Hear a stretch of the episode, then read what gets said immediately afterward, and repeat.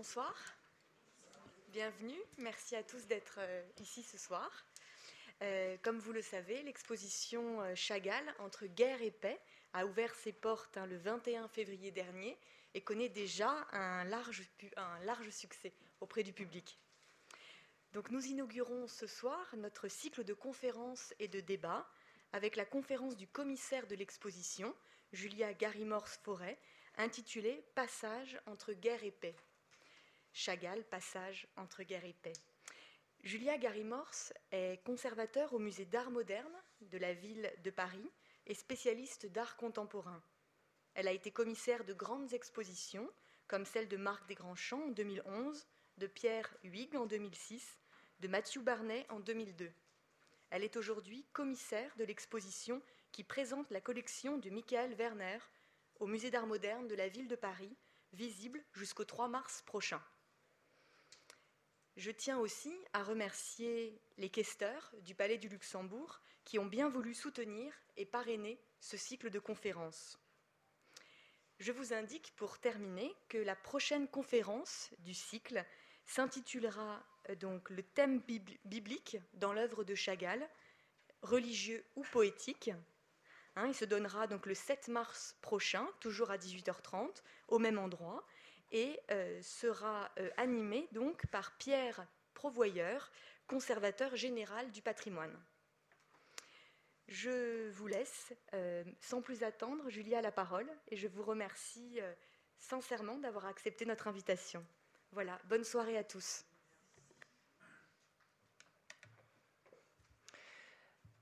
bonsoir. Merci d'abord.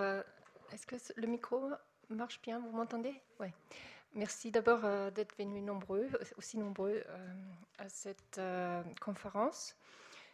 Donc, je voudrais juste en préambule dire que l'exposition que vous avez peut-être déjà visitée donc a été conçue par Jean-Michel Forêt et il n'a pas pu la porter à, son terme et donc j'ai repris le projet en cours de route et donc je vais essayer de maintenant, quand je vous parlerai de, l'exposition et de l'œuvre de Marc Chagall, de, euh, surtout illustrer cette œuvre à travers aussi le, regard de Jean-Michel Fauré, notamment à travers les aspects de l'identité de l'artiste tels qu'il les a décrites euh, et euh, discutées dans le catalogue de l'exposition. Donc,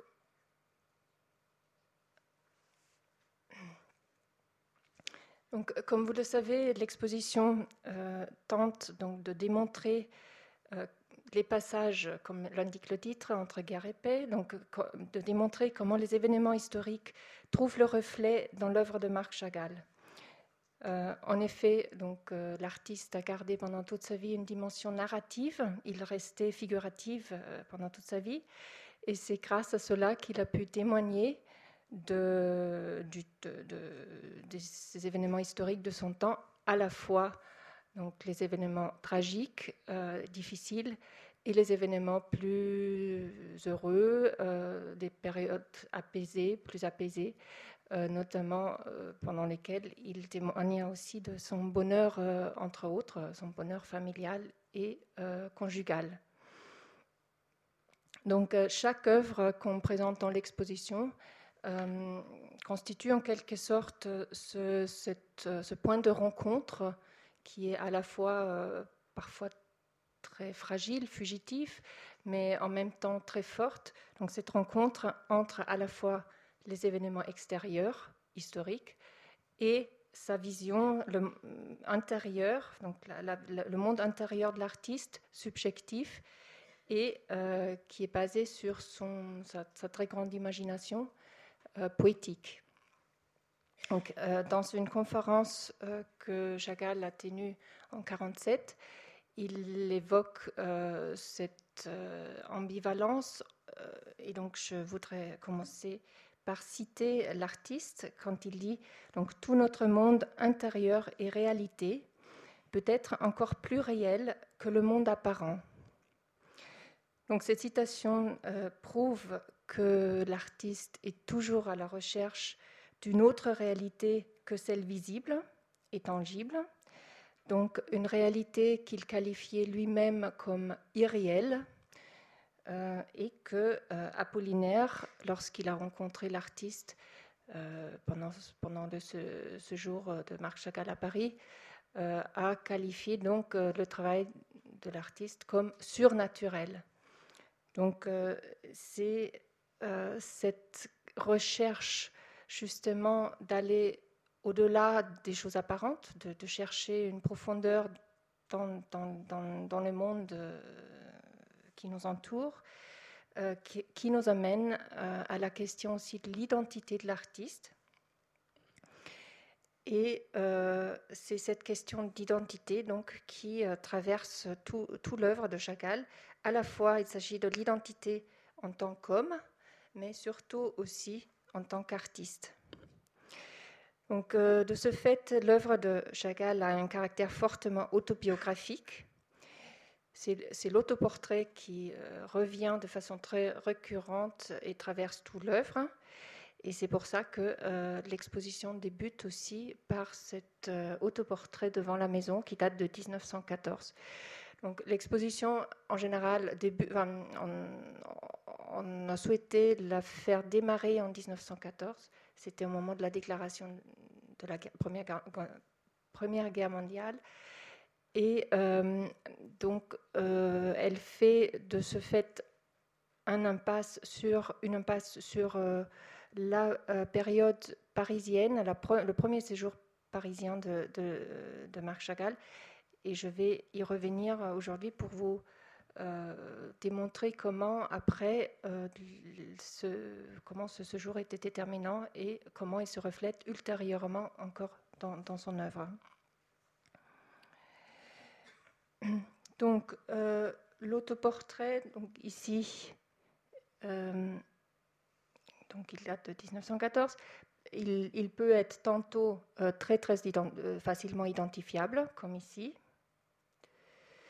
ou comme dans ce, tableau avec les amoureux en, vert, où il se présente lui-même avec sa femme Bella, ou encore dans ce tableau de la Galerie nationale de Tretiakov, euh, intitulé Vue de la fenêtre à Salki, près de Vitebsk, où on le voit donc en marge, même si le sujet principal est la fenêtre. Fenêtre, d'ailleurs, entre parenthèses, est aussi un sujet très récurrent dans l'œuvre de, l'artiste. Et euh, je voudrais juste renvoyer à ce sujet à ce que je viens de dire, c'est-à-dire cette euh, dialectique entre extérieur et intérieur. Euh, donc la fenêtre a une, valeur symbolique aussi de, cette façon parce que l'artiste enfin, elle, constitue la frontière entre justement le monde intérieur imaginaire de l'artiste et l'extérieur. Donc ici, l'autoportrait est facilement identifiable. Ça peut être aussi des autoportraits où euh, Marc Chagall, enfin, plus, euh, comme je, les appellerai des autoportraits cachés, où il se représente à travers des figures euh, hybrides, souvent mi-homme, mi-animal, comme ça peut être le cas dans ce tableau de 1925, Homme-coq au-dessus de Vitebsk, où il se représente avec une tête de coq ou ça peut être aussi, par exemple, comme dans le songe d'une nuit d'été, sous forme de bouc. Mais ça peut être aussi des autoportraits que j'appellerais des cryptoportraits, euh, où il n'est plus du tout présent, il, est plus que présent à travers un objet. Et euh, très souvent, c'est la palette. Bon, c'est logique, mais euh, la palette ce que représente la palette pour le peintre euh, peut être aussi le violon pour le musicien. Et euh, nous savons donc, euh, Marc Chagall était très, dans, son enfance très enfin, baigné dans un environnement musical, notamment à travers son oncle Neuch, qui l'a enseigné, qui a joué du violon et, qui l'a, et Marc Chagall lui-même le jouait également. Donc, euh, ce qui nous amène à penser que parfois, euh, il se représente lui-même à travers l'objet du violon, par exemple. C'est le cas ici, par exemple, dans Le Cheval Rouge, cette, cette œuvre qui est aujourd'hui en dépôt à Nantes, mais qui appartient au Centre Pompidou, où on voit dans la partie euh, inférieure euh, droite le violon et on voit encore euh, une tête à côté. Donc c'est là du coup une relation identifiée avec l'artiste. Mais il y a de nombreuses œuvres aussi où il n'y a plus que le violon et l'artiste manque, mais elles peuvent être considérées comme autoportraits également. Donc cette présence aussi importante de l'autoportrait, hein, qui traverse, comme j'ai déjà dit, vraiment toute l'œuvre de l'artiste, prouve qu'il a dès, ses débuts une conscience très forte de son rôle d'artiste. Donc c'est d'une part une conscience forte de son rôle d'artiste en tant que créateur, mais il, a aussi une conscience de sa responsabilité envers les, regardeurs, en fait, ceux qui regardent ses œuvres. Et euh, c'est pour ça que euh, ces œuvres ont surtout euh, une, force, de, notamment dans les temps difficiles, de, témoignage. Donc, euh, j'allais évoquer quelques repères biographiques pour retracer justement sa formation, en tant qu'artiste. Donc, comme, la plupart des enfants âgés de 3 à 13 ans, issus de familles vivant dans les shtetl, ce sont des zones de résidence imposées aux juifs par le régime tsariste, Marc Chagall allait au Eder. Donc le Eder, c'est littéralement, ça veut dire salle, et c'est la salle où le récepteur, une sorte de garde d'enfants vaguement lettré, accueillait une dizaine de petits garçons du quartier en échange de quelques pièces. Il leur enseignait à lire des prières et des passages de la Bible en hébreu. Chagall a pu suivre l'enseignement moderne de Rabbi Jadkin, qui le prépara à sa bar mitzvah et lui transmit son amour pour la Bible. De 13 à 18 ans, il fréquentait l'école officielle de Vitebsk, école russe à l'ancienne dans le style militaire. Les cours étaient donnés en russe, c'est une langue qu'il maîtrisait mal parce qu'il avait l'habitude de parler en yiddish. Et il ne connaissait pas encore l'alphabet cyrillique. Le, yiddish s'écrit en fait en, caractère hébraïque. Enfin, donc, il n'appréciait guère cette introduction forcée à la civilisation impériale. Et c'est là qu'il commençait à rêver d'une carrière artistique qui lui permettrait d'échapper à l'existence étriquée de ses parents, bien que le mot artiste euh, soit tout à fait étranger à la famille de l'artiste. Donc là, je, souhaiterais justement citer euh, Chagall à propos du mot artiste. Donc il disait à un moment donné, un mot aussi fantastique, littéraire, un mot comme venu d'un autre monde. Le mot artiste, oui peut-être, je l'avais entendu, mais dans ma ville, on ne me l'avait jamais prononcé. C'était si loin de nous. De moi-même, je n'aurais jamais osé prononcer ce mot. Un jour, je reçus la visite d'un camarade qui, après avoir observé notre chambre et aperçu au mur mes dessins, s'exclama Écoute, tu es donc un vrai artiste. Et c'est sa mère, c'est la mère de Marc Chagall, donc qui avait un rôle très très important pour lui, qui a soutenu son souhait euh, d'entrer à l'école de peinture et de dessin du peintre Yehuda Pen. Donc c'était un peintre de scène de guerre, euh, pardon, un peintre de, de, de scènes de genre et de portraits à la manière des salons de 1900. Donc ça, c'était son premier contact avec euh, le monde artistique et euh, il a donc suivi l'enseignement de Yehuda Pen pendant quelques temps, euh, sachant qu'il s'est très vite rendu compte que ce n'était pas vraiment son monde à lui. En 1906-1907, il part avec son ami Victor Meckler à Saint-Pétersbourg pour avoir une autorisation de résidence, parce que ce n'était pas à l'époque évident justement de voyager, d'aller s'installer à Saint-Pétersbourg. Donc les Juifs euh, ont été obligés d'obtenir un permis accordé uniquement aux académiciens, à leurs employés, aux artisans et aux agents de commerçants de province. Et c'est le mécène et avocat Goldberg qui prend Jagal en charge, l'engageant comme domestique. Et cela permet à Jagal de chercher donc une école d'art à Saint-Pétersbourg il se présente à l'école fondée par la Société impériale pour la protection des beaux-arts, dirigée par le peintre Nicolas Reury. Et ensuite, il resta pas très longtemps euh, dans cette école. Il partait vite pour se rendre à l'école Svanseva, où enseignait Léon Baxt comme professeur.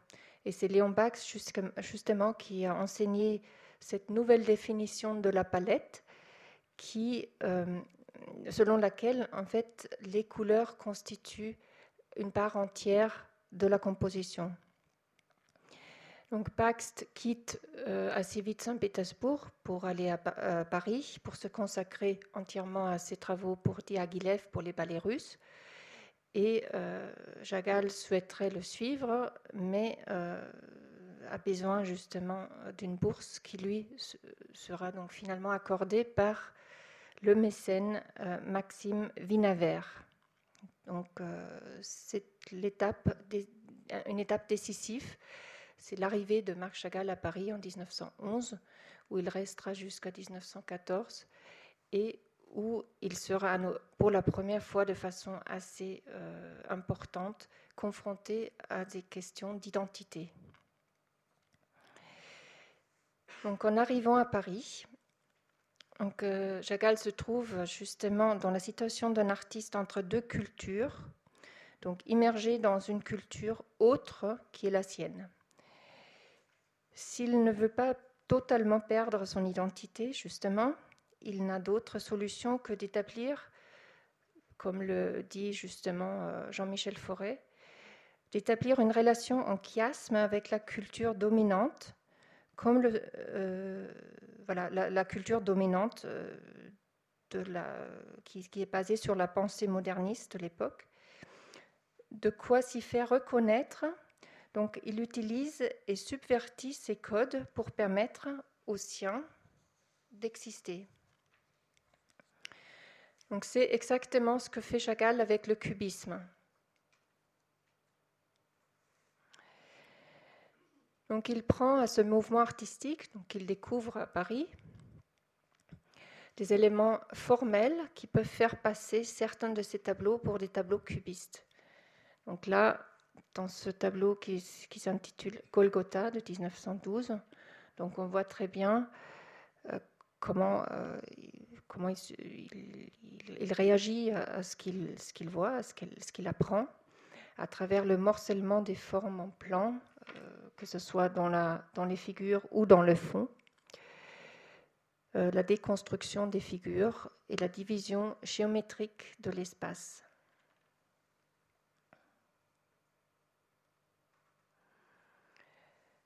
Donc cet autre tableau, hommage à Apollinaire, de 1911-1912, pareil, euh, euh, tient compte de ces, nouveaux acquis dans la capitale française. Donc c'est avec Robert Delaunay notamment qui se lie euh, très vite d'amitié avec lui, donc Robert et sa femme Sonia. Et euh, il partage avec lui la conception du tableau comme une réalité autonome et le recours à la couleur comme moyen primordial de construction. Puis, de plus en plus affirmé, de façon de plus en plus affirmée, il construit des personnages en forme de cube, comme c'est le cas par exemple dans Adam et Ève de 1912. Ces moyens, appliqués tantôt strictement, tantôt négligemment et comme par jeu, firent désormais partie de ces procédés stylistiques, mais jamais ils ne furent appliqués dans l'esprit du véritable cubisme.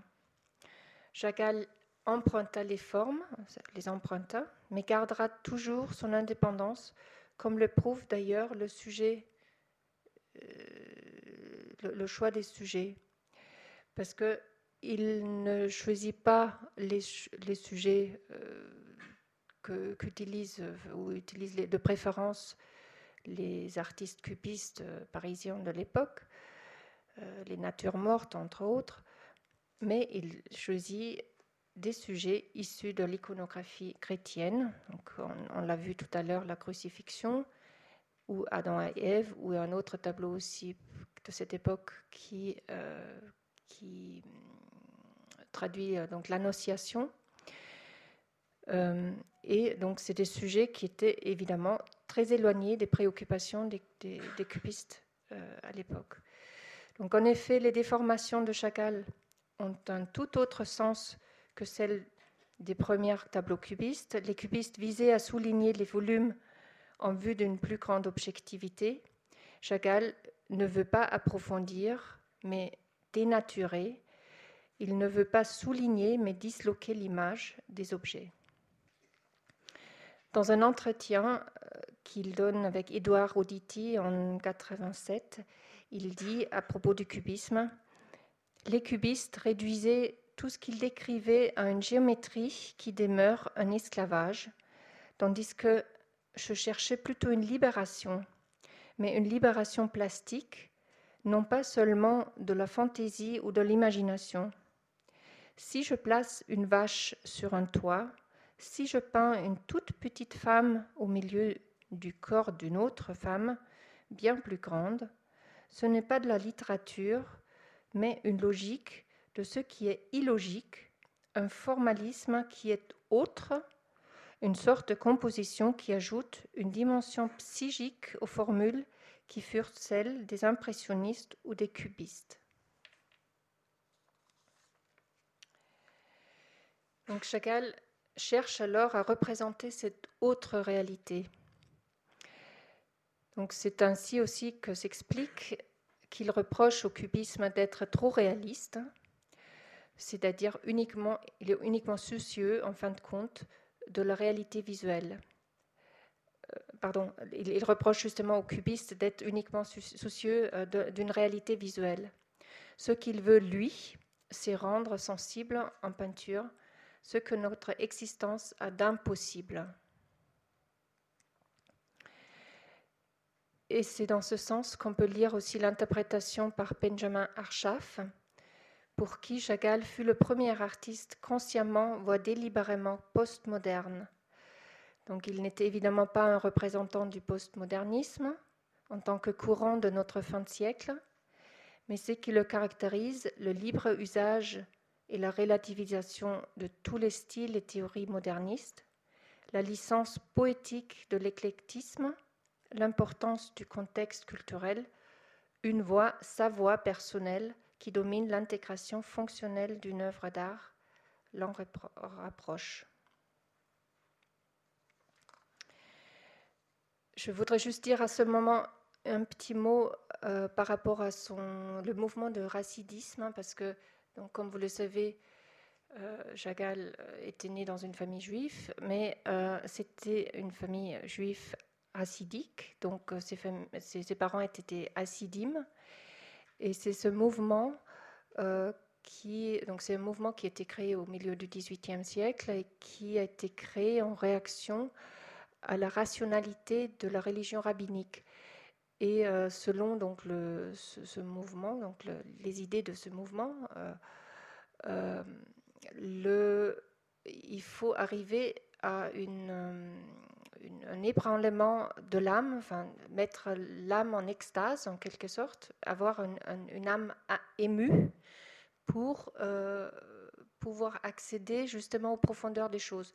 Et cette âme émue, on peut l'acquérir, on peut l'obtenir euh, à travers, entre autres, la danse ou la musique. Donc euh, c'est très important parce que ça donne en fait, ça, permet de comprendre aussi cette, euh, donc d'une part, cette recherche que je viens de, dont je viens de parler, cette recherche d'une autre réalité justement, d'aller au-delà des choses visibles, et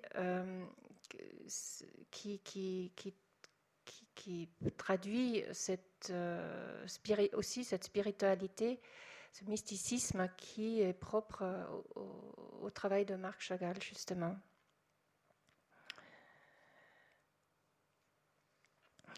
Donc en 1914, euh, Chagall retourne euh, à travers un court séjour à Berlin euh, en Russie. Donc il était invité par, à Berlin, il était invité par Herwart Walden, donc c'est le propriétaire et le fondateur de la galerie Der Sturm. Il était invité pour une exposition personnelle. Donc il, il il se rend d'abord à Berlin en 1914, puis il continue euh, son, voyage à Vitebsk, où il ne devait pas rester en fait, il devait juste retourner euh, à Vitebsk pour retrouver sa fiancée Belle Rosenfeld et puis euh, retourner avec elle très vite à Paris. Et c'est la déclaration de la guerre justement qu'il a obligé de rester. Et donc, l'exposition, comme vous l'avez peut-être vu, euh, démarre avec euh, cette étape importante. Et euh, se pose une deuxième fois cette question d'identité à ce moment-là, parce que il retourne donc à Vitebsk, qu'il se retrouve à nouveau immergé dans son environnement très familier de son enfance, euh, sur lequel il porte d'ailleurs un regard très tendre, donc c'est euh, extrêmement important pour lui.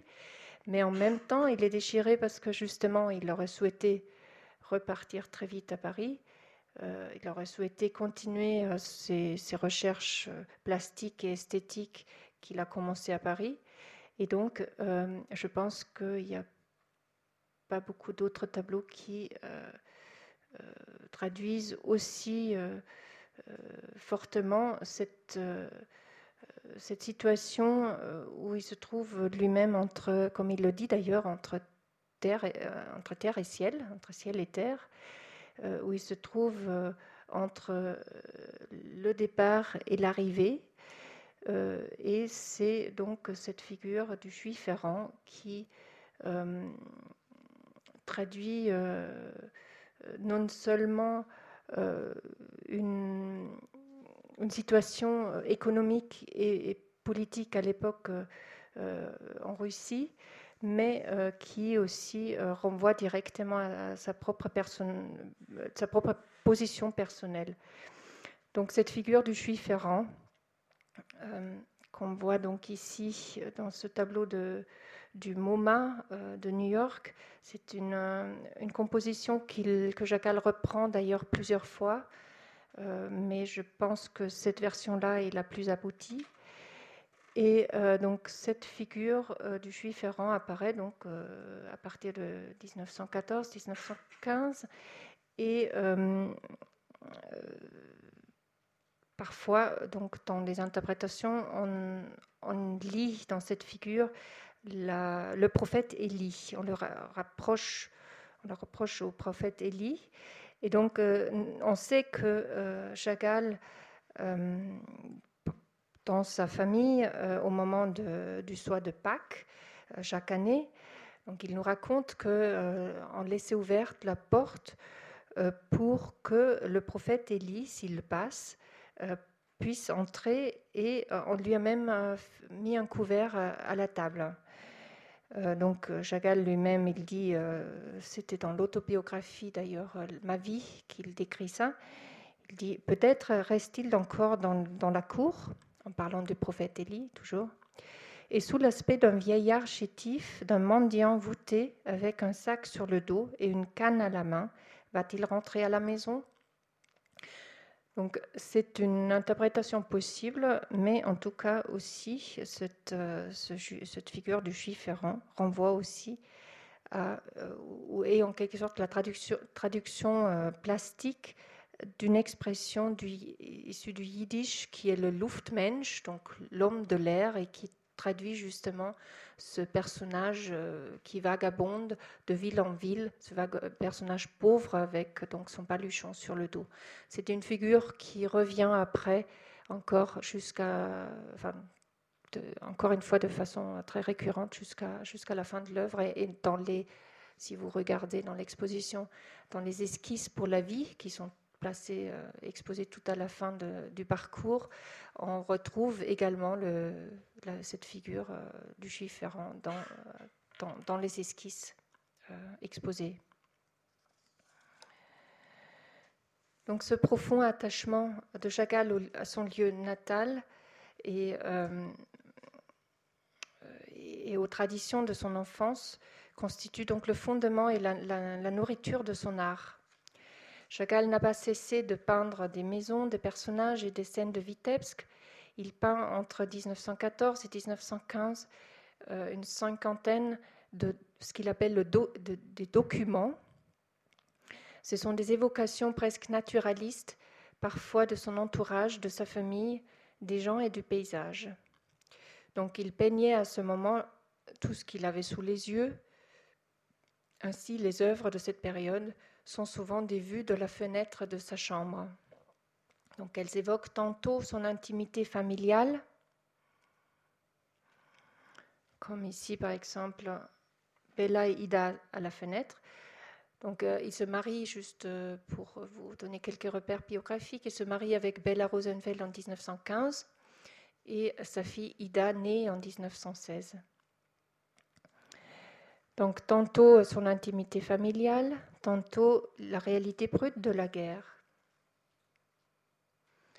Donc là, je passe juste très vite cette série qui évoque donc euh, la guerre, les images qui témoigne en fait euh, de cette réalité brute qu'il voit euh, tous les jours, même s'il n'a pas été lui-même envoyé au front grâce à l'intervention de son beau-frère Jacob Rosenfeld, et grâce auquel il a pu donc travailler dans un, service d'intendance d'économie de guerre. mais malgré tout, malgré, malgré cela, il, y a une, série très, très vaste, notamment de dessins, qui euh, témoignent euh, de, de, cette réalité dure. Donc là, cette série-là qui, qui euh, elle n'aurait pas été possible, cette série de dessins, sans le séjour de Marc Chagall à Paris. parce qu'on voit à quel point, si on compare notamment avec des dessins qu'il a fait avant son séjour, donc euh, il y a un, un, grand nombre de dessins de 1907, notamment en 1908, donc on voit à quel point son regard s'est affiné, euh, son trait s'est affirmé, et euh, à travers justement ces, contrastes très appuyés entre noir et blanc, comment il a réussi à créer une, grande expressivité.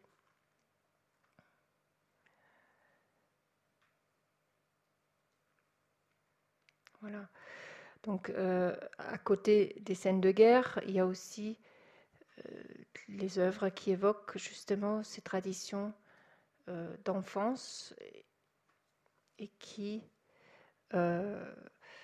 donc et qui traitent des sujets qui appartiennent à son environnement immédiat et qui illustrent souvent des, rituels de la vie juive.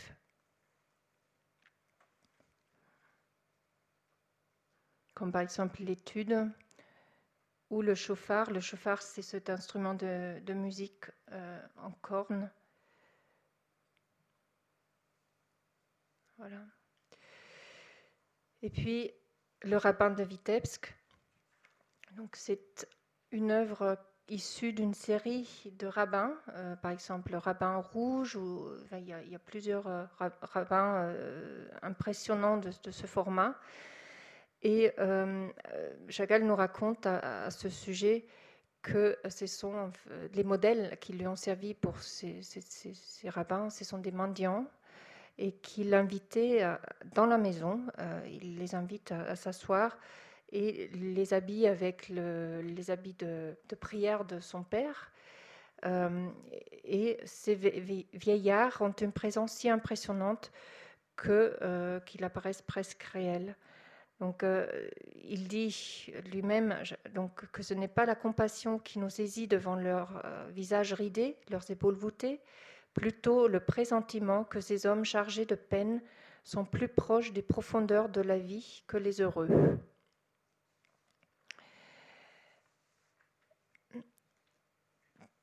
Donc, en avançant dans le temps, il y a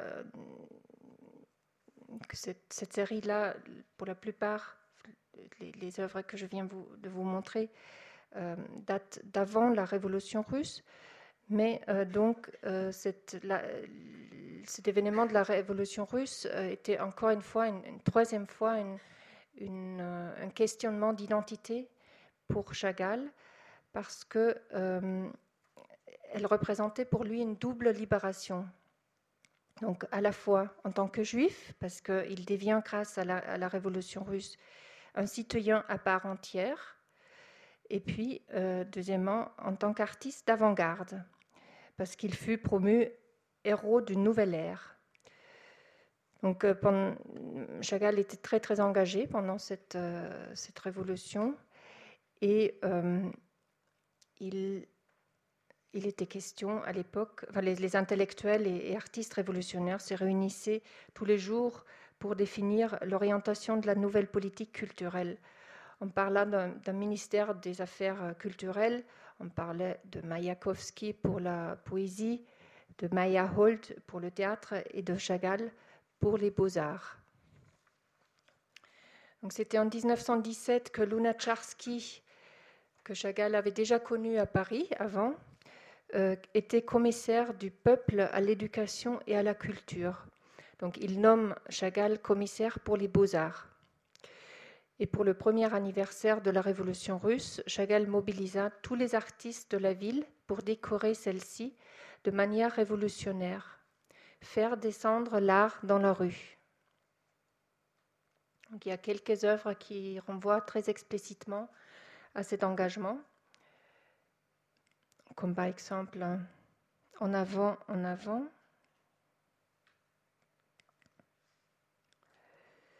ou bien le cavalier soufflant dans une trompe, ou Révolution au palais. Donc, ce sont des, œuvres qu'il a réalisées euh, notamment pour, entre autres, le, premier anniversaire justement de la Révolution russe.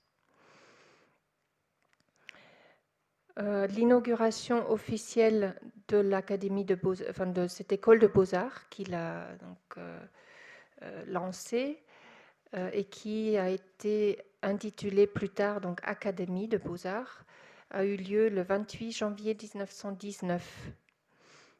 Donc là, j'ai juste une image du comité de l'Académie à Vitebsk.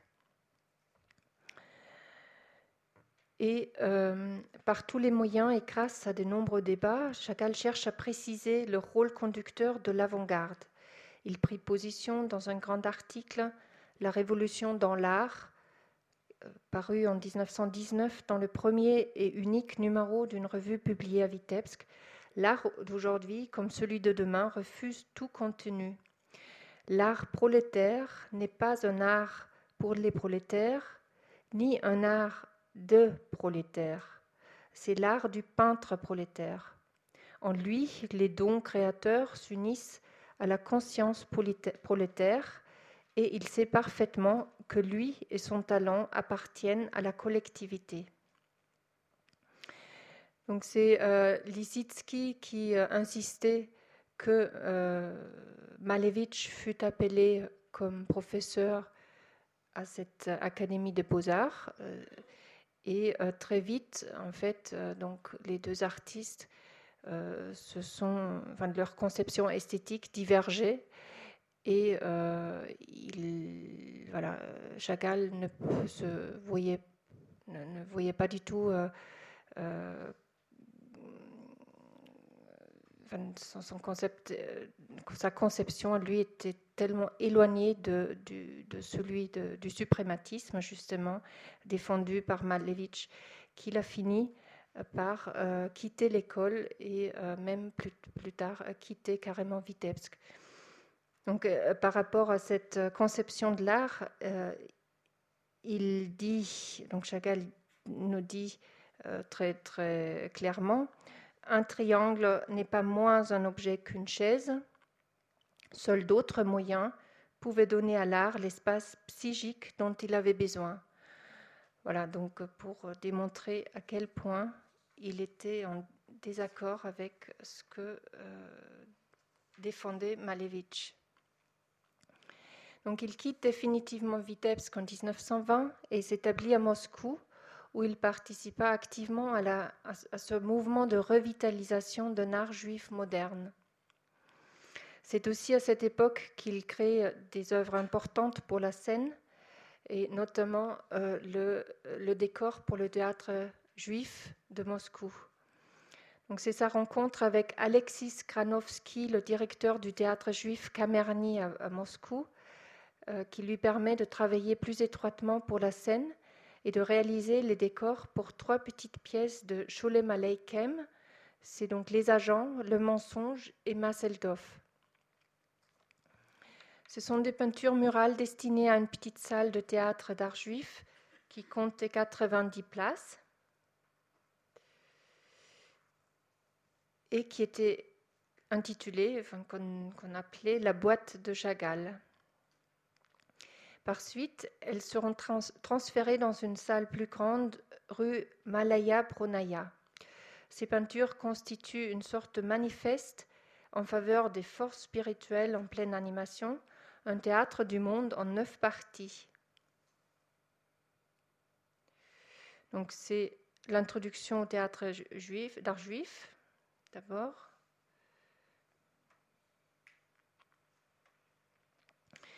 Et puis, donc, la danse, les panneaux donc dédiés à la danse, à la musique, au théâtre, la littérature, et puis un panneau euh, qui, sur l'amour, l'amour sur scène. Donc ces décors parfaitement irréalistes introduisent un jeu des acteurs très différent de celui qui était alors en usage. Ils témoignent de sa volonté de mélanger les codes culturels. Ces dessins empruntent leur allure générale, leur rythme, finalement au suprématisme, donc c'est un clin d'œil malicieux et même probablement très douloureux pour lui, leur structure à l'alphabet hébreu et leur contenu explicite au théâtre. Donc il se bat, Chagall euh, se bat pour que les représentations soient ouvertes à un large public et ne pas uniquement à un public juif. Le caractère novateur sur le plan plastique les rend accessibles et admirables par tous et en font une œuvre de portée universelle. Donc il avait vraiment euh, le souhait de ne pas être perçu comme artiste juif, euh, même s'il s'engageait dans ce, mouvement de revitalisation, mais d'être considéré comme artiste universel d'avant-garde et international. Donc cette double exigence, artiste juif, et artiste avant-garde apparaît aussi à travers l'illustration de livres comme par exemple Troyer. Voilà, là, je voulais juste, euh, voilà, on, le voit, on le voit là avec euh, euh, avec l'école à Malakova.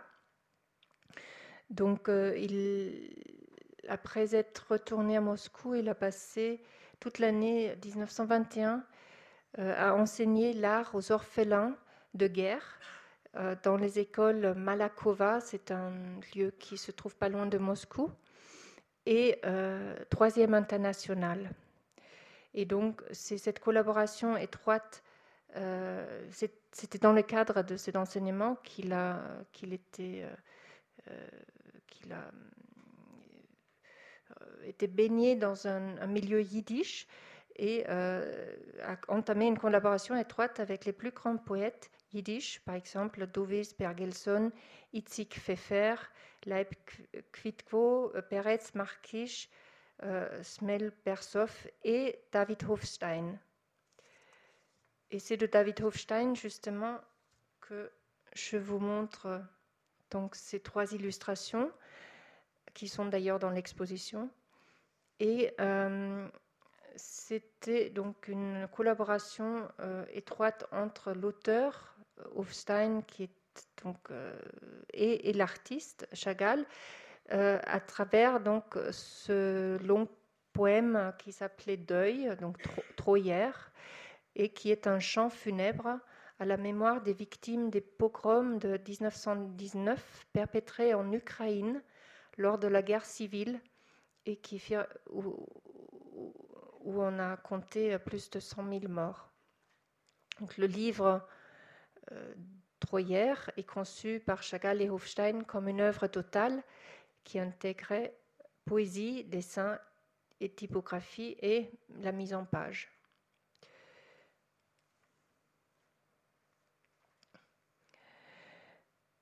On est donc en 1920-1921. Euh, très vite après, en 1922, Chagall quitte euh, la Russie.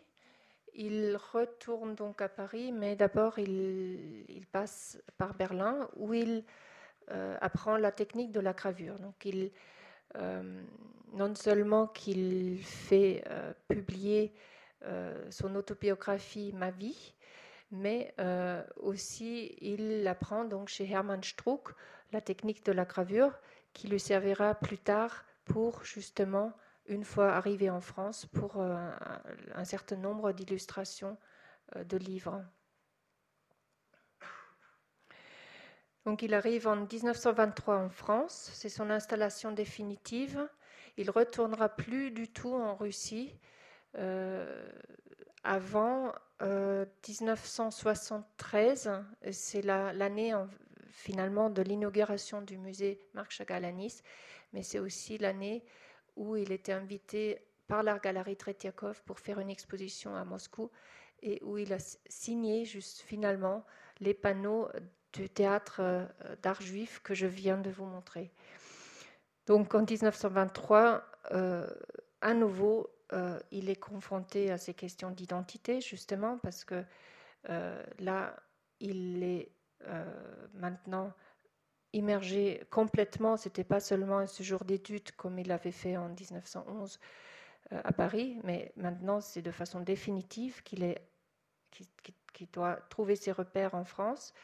Et donc, il cherche avant tout à, s'adapter à travers, euh, cette adaptation passe euh, à travers euh, une série d'œuvres, de, paysages, de portraits, aussi des, des, scènes de cirque, notamment à partir de 27. Il entame toute une série autour du cirque avec Ambroise Vollard et c'est intitulé donc cette série Le cirque volard. Et euh, il va justement à ce moment-là très souvent aussi, entre autres, euh, au cirque d'hiver. Des scènes de village, des fleurs. Mais surtout, euh, ce sont des illustrations des livres qui l'occupent pendant cette, ces premières, premières années de son séjour à Paris. Donc il commence euh, dès 1923 avec les âmes mortes de Gogol, les fables de La Fontaine, et puis évidemment à partir de 1930 la Bible.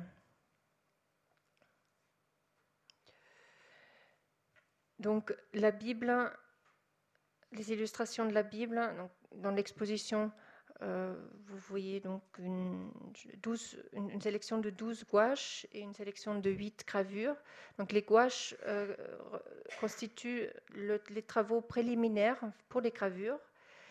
Et euh, c'est très étonnant à quel point en fait, les gravures, malgré la technique de la gravure justement, qui normalement appuie le trait, il arrive à transmettre une sensation très, picturale finalement qui euh, évoque, euh, bien que ce soit en noir et blanc, euh, qui évoque le coloris qu'on trouvait auparavant justement dans les gouaches. Donc pour s'inspirer pour ces travaux pour la Bible, il, va, il entame, fait un voyage en Palestine pour retrouver des sources.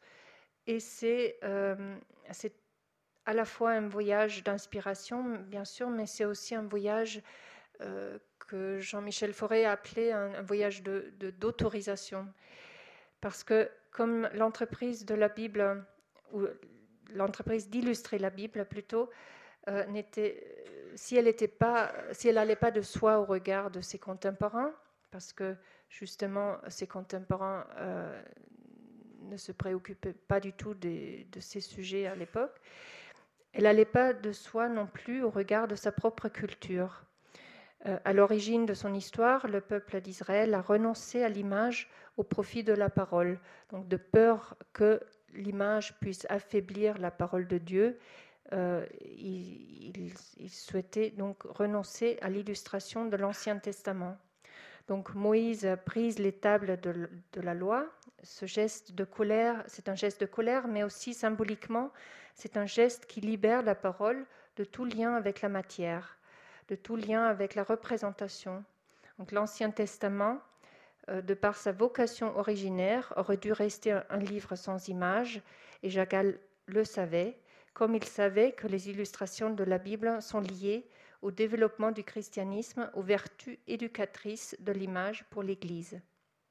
Donc, Jagal vient chercher la légitimité de son entreprise, donc il va aux sources, donc en Palestine, pour y recevoir une autorisation il veut s'inscrire dans la lignée d'artistes qui, jusqu'à Delacroix, qu'il admire, ne connaissent pas l'interdiction de l'image et n'ont jamais hésité à illustrer la Bible, alors que les artistes juifs qu'il connaissait, comme Yehuda Ben, par exemple, son maître, se sont souvent contentés d'évoquer la vie quotidienne des Juifs.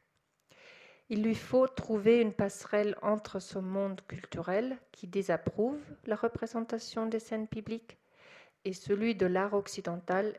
Qui l'approuve.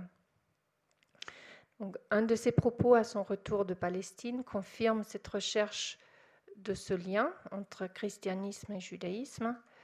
Il dit euh, à son retour donc à Jérusalem, vous sentez combien le judaïsme et le christianisme sont d'une même famille, car c'était un tout.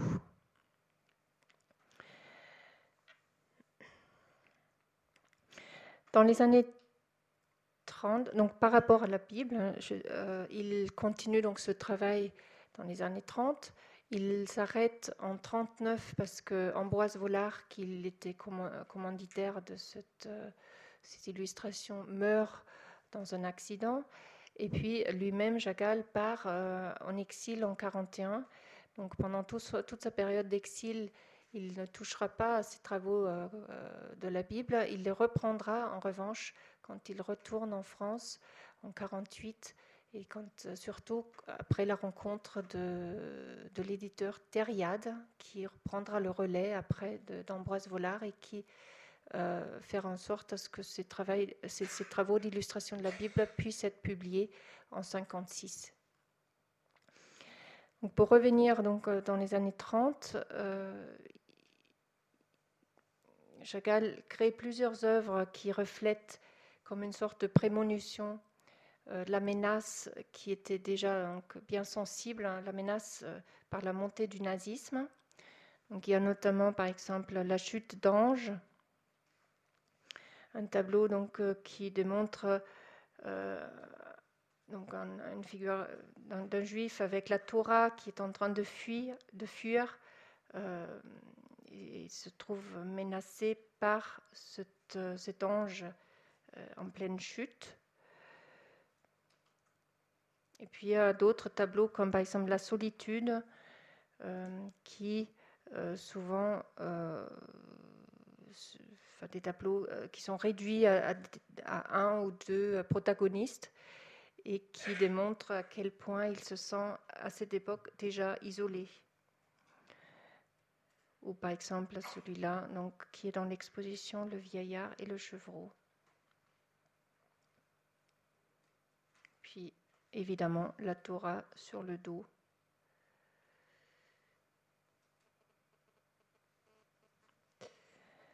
Donc en 1933, lors d'une exposition bolchéviste culturelle à la Kunsthalle de Mannheim, les nazis font un autodafé des œuvres de Chagall. En, 1920, en 1935,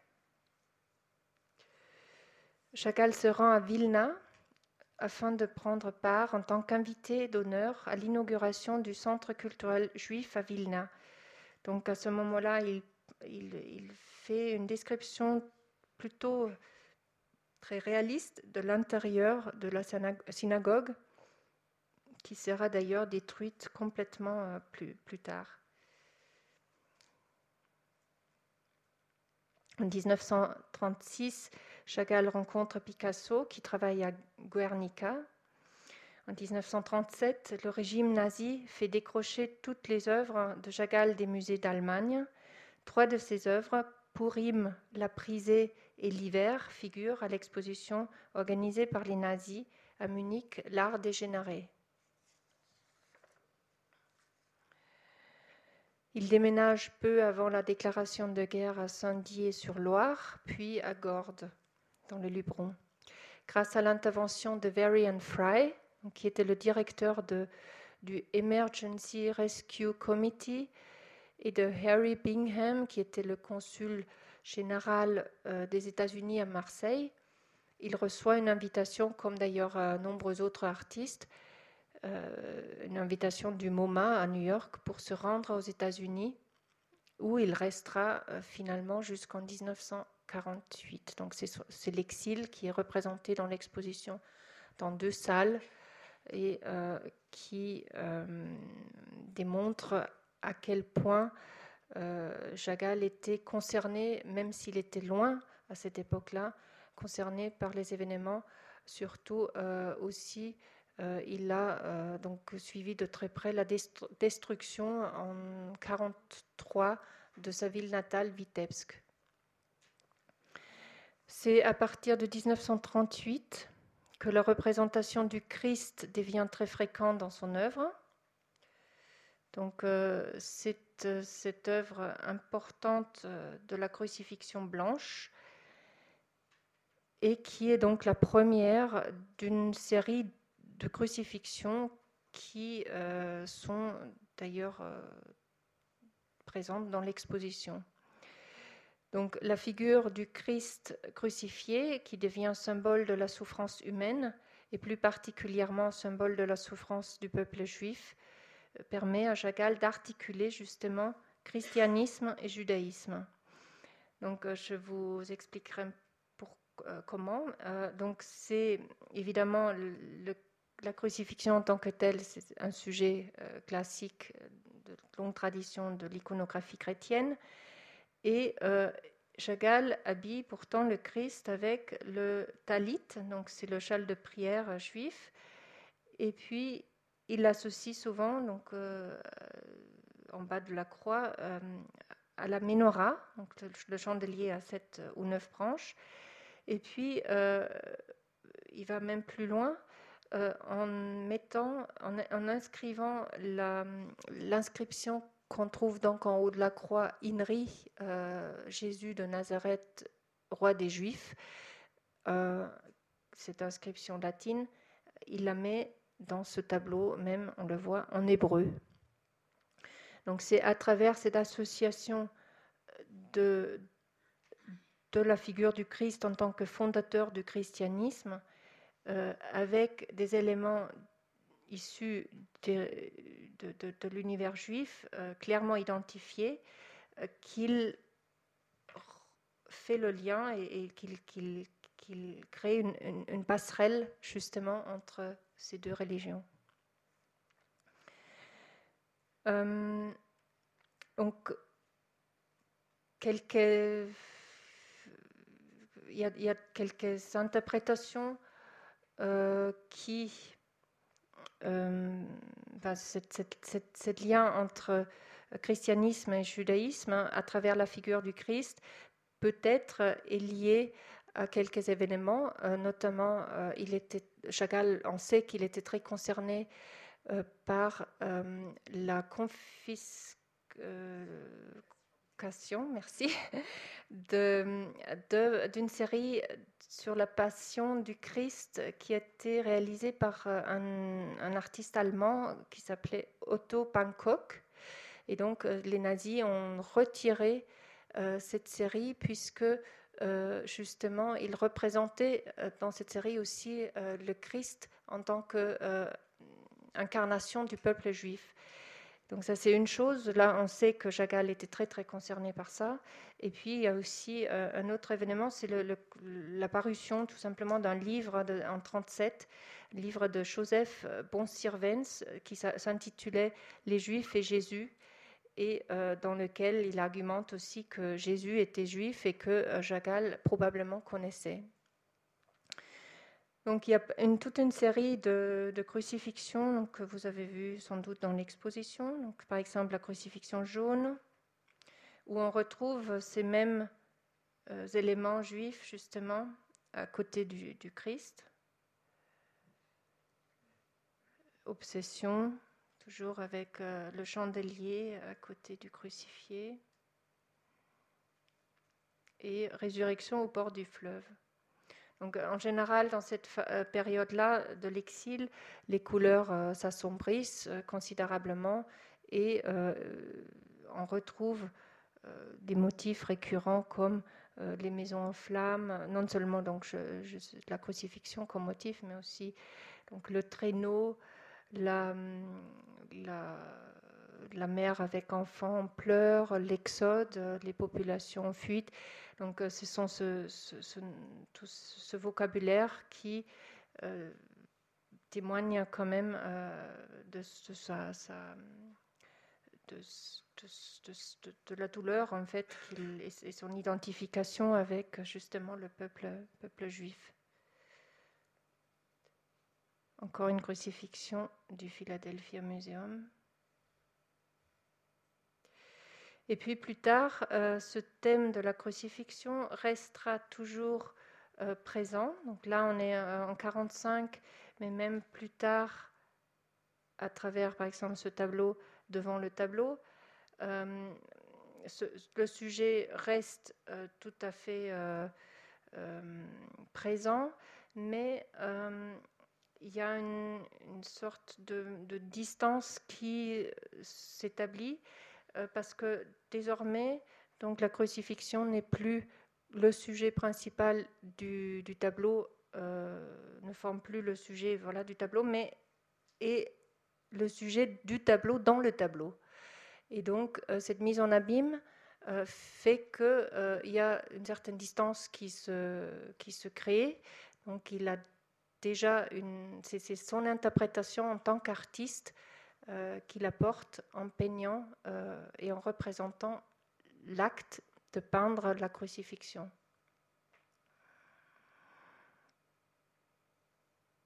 Voilà. Donc, euh, pour revenir à quelques repères biographiques, donc, se rajoute donc, évidemment à ce, cette, trame collective que représente donc, la Deuxième Guerre mondiale, mais euh, se rajoute aussi un, drame personnel pour lui, c'est la disparition de Bella en 1944. Donc elle, était, euh, elle a disparu suite à une, infection virale, probablement euh, de façon assez subite. Et Chagall cessera de peindre pendant une année et reprendra seulement à partir de 45-46 euh, à travers notamment des commandes euh, de, décors et de costumes euh, de, ballet. Donc une série de tableaux qui évoquent justement le mariage notamment et, les autres racines qui le liaient avec Bella. Le mariage à ma femme, autour d'elle. Et c'est, à ce moment-là que l'autoportrait revient à nouveau de force dans ses, dans ses peintures. Souvent, justement, on le voit en train de peindre, comme j'ai déjà évoqué tout à l'heure, avec la palette.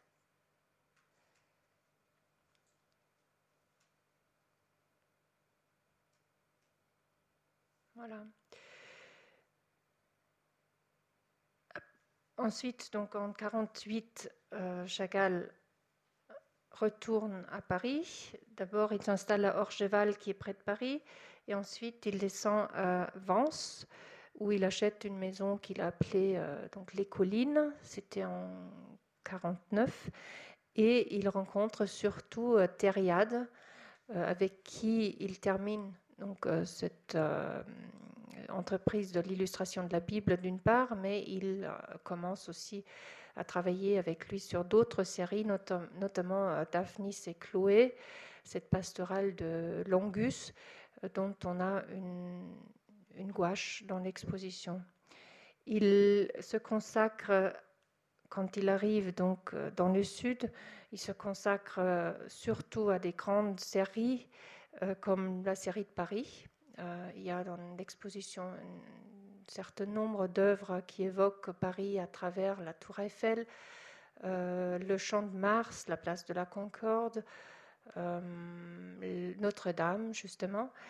Et donc, cette volonté de travailler de façon plus systématique, donc à travers la série, se traduit aussi par ce cycle consacré au message biblique qui formera plus tard le euh, fond même du musée Marc Chagall à Nice, parce que c'est donc euh, en 66 que euh, Marc Chagall et Valentina Brodsky, donc, qui devient la femme de Marc Chagall en 52, donnent à l'État français 17 œuvres issues justement de ce cycle du message biblique. Donc le roi David constitue une des toiles, euh, premières euh, toiles importantes euh, qui, témoigne qu'il, qui, de son, se reconsacre justement à ce, vaste sujet de la Bible. Le monde rouge et noir dans l'exposition. Donc, c'est son. J'allais juste terminer sur ces, sur ces trois œuvres de très grand format. Donc, le roi David que vous venez voir, Le Monde rouge et noir de 51, et puis aussi l'œuvre que vous connaissez bien évidemment, La danse. Ce sont donc trois œuvres monumentales qui euh, traduisent justement cette envie qu'il a à euh, ce moment-là d'aller euh, vers une certaine monumentalité de découvrir d'autres techniques, euh, notamment le vitrail, euh, le mosaïque, la tapisserie, la céramique euh, ou d'autres techniques de gravure, tout simplement. Et c'est cette découverte de, nouvelles techniques qui, justement, aussi l'amène à aller au-delà des dimensions euh, habituelles en fait euh, du, tableau, enfin, d'aller dans l'espace et de, réagir notamment à un, environnement architectural. Ce tableau-là, la danse, était commandé en 48. il devait figurer dans le foyer du Watergate Theatre à Londres. Et donc, il lui été commandé avec une autre toile qui s'appelle Le Cirque. C'est aujourd'hui le Cirque Bleu qui se trouve à Nice.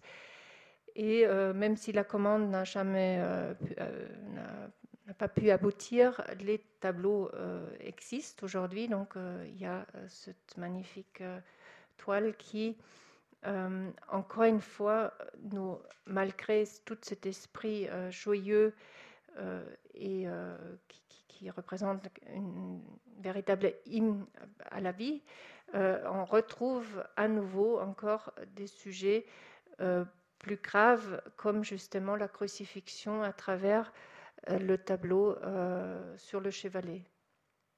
Et puis l'œuvre que j'ai montrée tout à l'heure, Le Monde rouge et noir, qui est aussi un très grand format, donc c'est une gouache, c'est très inhabituel de voir des gouaches de si, grand format et d'ailleurs la conservation de cette œuvre est assez euh, fragile.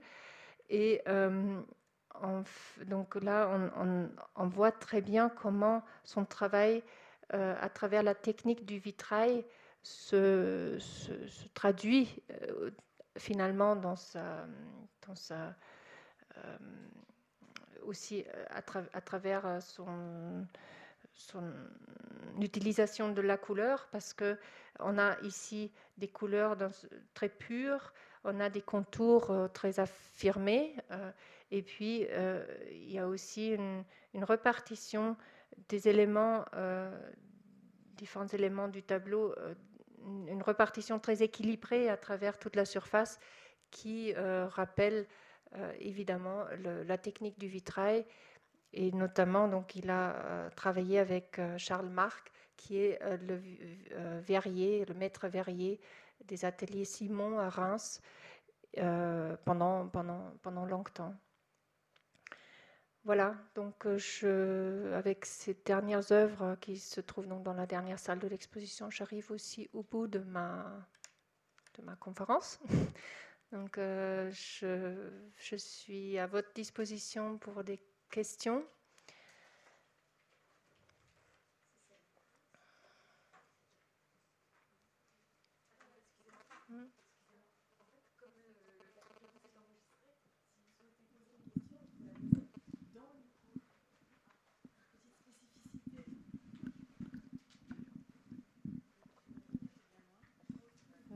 Merci beaucoup. Euh, euh, non, euh, en fait, c'était un peu annexe. C'était pour savoir s'il avait des rapports avec Dali.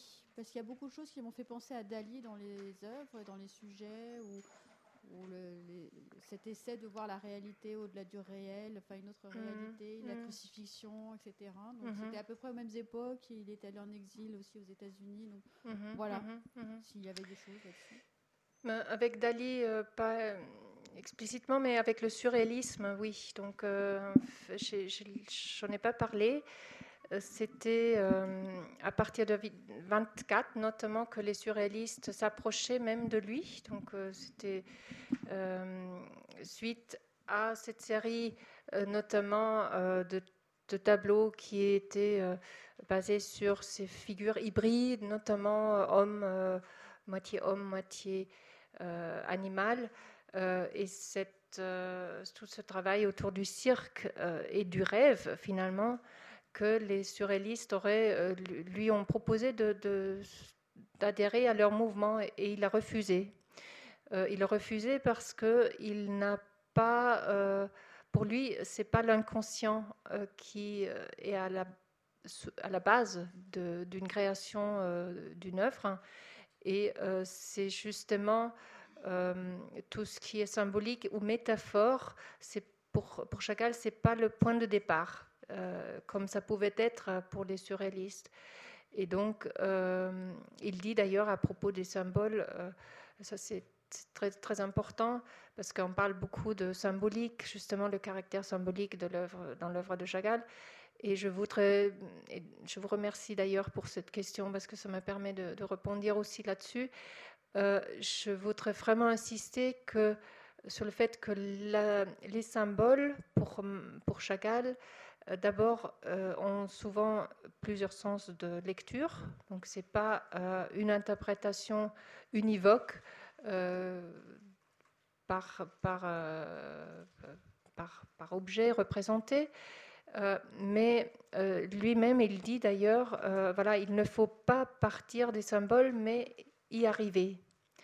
Donc ce n'est pas une démarche intentionnelle au départ qu'il utilise tel objet pour symboliser telle chose. C'est seulement après, avec la, combinaison et l'association des éléments autour, euh, que euh, le spectateur apporte donc un certain nombre de, son point de vue, son interprétation, qui peut diverger à chaque fois. Donc c'est vraiment une lecture ouverte. Et c'est euh, donc par rapport à cette non-intentionnalité euh, que, et, surtout aussi euh, en refusant le caractère inconscient qui était vraiment le propre en fait des surréalistes, qu'il se distinguait d'eux et cela a mené aussi donc justement à refuser d'adhérer à leur mouvement.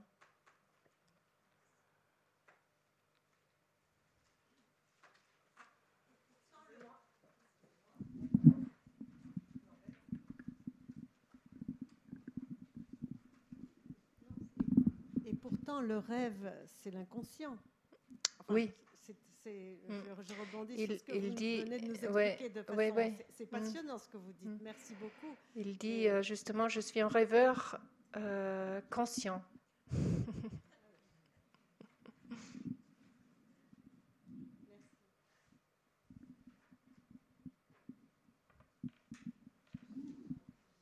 Euh, plus sur la technique picturale. Euh, c'était un, artiste qui travaillait rapidement ou qui revenait sur ses œuvres. Il me semble que vous avez dit qu'il revenait sur ses œuvres, non? Oui. Euh, donc il n'était mhm. pas un artiste rapide. Ça dépend. Ça, dépend. Par exemple, quand il était à, Paris, il logeait à La Ruche avec mhm. des autres artistes de l'école de Paris.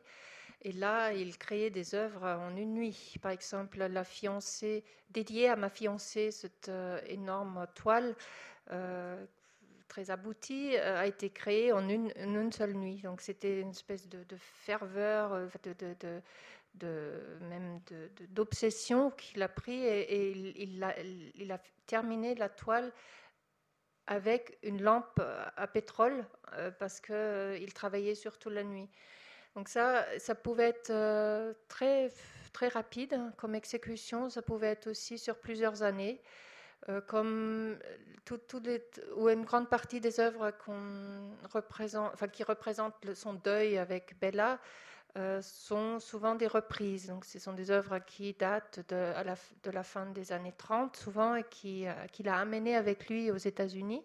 C'est grâce à sa, fille Ida que toutes ces, œuvres ont pu euh, voyager avec lui.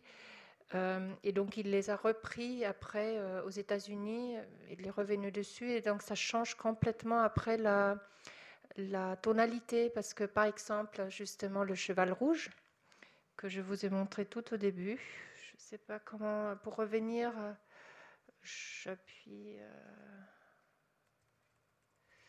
Euh, c'est vraiment tout au début.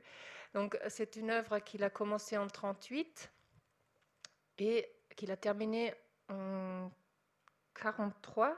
Et donc, on voit très bien comment euh, une œuvre qui, euh, à la base, était euh, sur les thèmes du cirque, est devenue une œuvre qui témoigne de la guerre, parce qu'il a apporté des tonalités très très sombres et aussi un, esprit qui correspondait plus à l'époque de la finition. Donc on y arrive, pardon. Voilà, c'est celui-là. Œuvre que moi personnellement que j'aime énormément.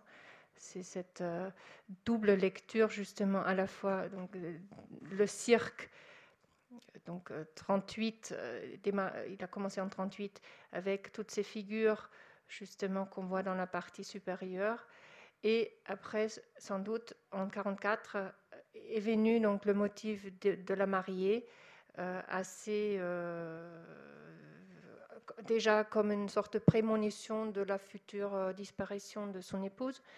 Et bon, moi je la trouve formidable cette œuvre par justement à la fois il y a cette perspective qui aspire vers dans la partie inférieure vers une profondeur illusionniste extrême, donc cette, cette, ligne de fuite. Euh, et en haut, on a euh, un rabattement sur la surface du tableau avec donc ces figures du cirque qui s'inscrivent plutôt dans la, au premier plan de façon euh, presque décorative. Et je trouve qu'il y a une dynamique dans ce tableau qui témoigne donc de ces deux phases de, de, création et qui le rend particulièrement forte. Donc, euh, en général, en ce qui concerne les datations, c'est très difficile parce que euh, Chagall souvent a appliqué une datation euh, très subjective. il, concevait l'année pas du 1er janvier au 31 décembre, mais plutôt d'un été à passer à Liosno chez ses grands-parents à l'autre été. Donc l'année était rythmée à travers donc, ces séjours entre Vitebsk et Liosno. Et, euh, et, pour ce qui concerne notamment les œuvres créées à Paris, donc il y a une, année 1911 euh, notamment qui il, à un moment donné, il datait tous les tableaux importants en 1911. Et c'est seulement après qu'on a, avec les recherches, qu'on s'est rendu compte que, par exemple, tout ce qui concerne sa relation avec Blaise, Sandrard ne pouvait pas être en 1911 parce que Sandrard, il rentrait des États-Unis seulement en 1912 et il a dû le rencontrer seulement à partir de 1912. Donc là, on, a re, à travers les différentes euh, euh, recherches euh, justement historiques de datation, on a, notamment, il y a un grand travail qui a été fait par Franz Mayer. on a pu redater les, tableaux de façon plus, plus objective.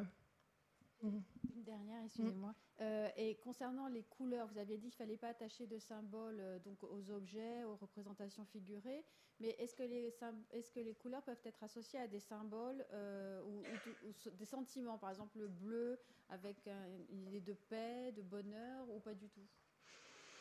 Je n'attacherai pas une, une lecture aussi... Oui, bon, c'est sûr que le bleu, souvent, c'est les nocturnes, ce sont souvent des, paysages, comme on voit euh, dans l'exposition, le paysage bleu, justement, qui, qui est un. Euh, la dernière salle, avant la danse aussi, il y a des beaux. Absolument, il y a des groupes de. Il y a dans les années 40, donc pendant son, exil aux États-Unis, il y a un, changement qui intervient au niveau du traitement euh, de la couleur.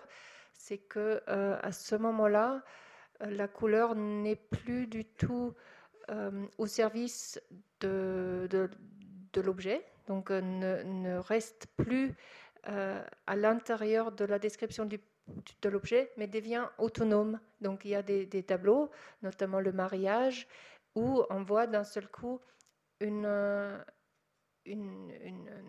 un champ rouge ou bleu qui dépasse carrément les, objets, donc qui s'inscrit en tant que couleur autonome et qui n'est pas euh, euh, la fonction de décrire les objets. Et, euh, et ça, euh, c'est de plus en plus fort euh, à partir de, notamment son retour en France. Donc là, il y a toute cette série effectivement où il y a une dominante euh, comme le bleu, ça peut être le bleu ou c'est aussi souvent le rouge. et justement, on a essayé dans, l'exposition de montrer un petit, de regrouper justement ces, ces œuvres avec cette dominante bleue et de rouge de l'autre côté pour démontrer cela. Mais je ne dirais pas, comme, il faut faire, on ne peut pas non plus dire qu'un objet signifie exactement ceci ou cela.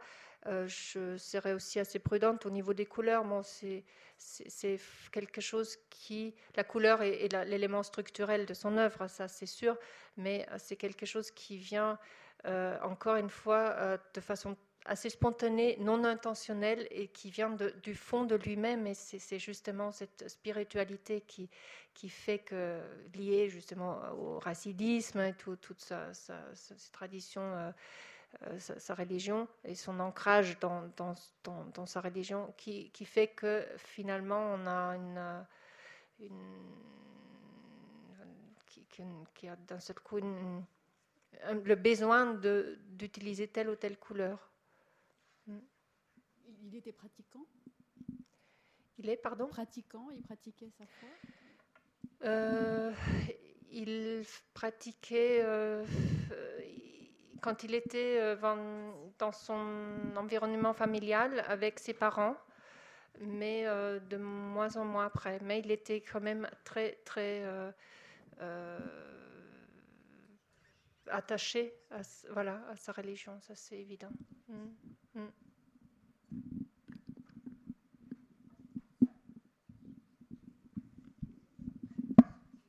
Oui, vous avez parlé d'un court séjour euh, en fait à, Berlin.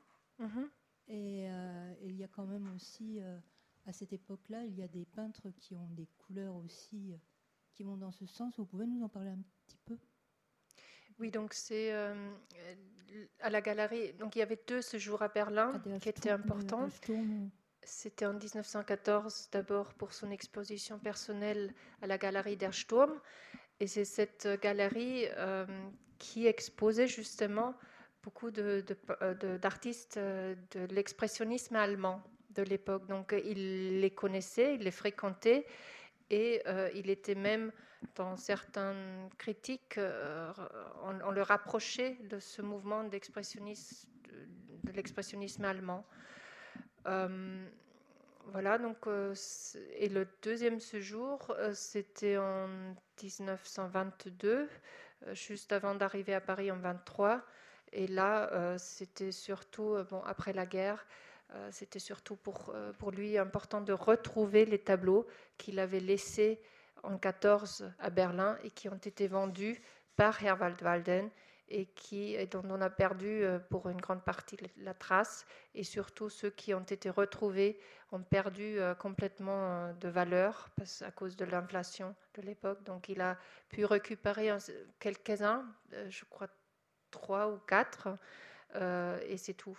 Donc c'était assez difficile pour lui de, de de voir qu'il avait en quelque sorte perdu tout, tout, son travail d'avant-guerre. Mm. Merci. Parce va devoir s'arrêter.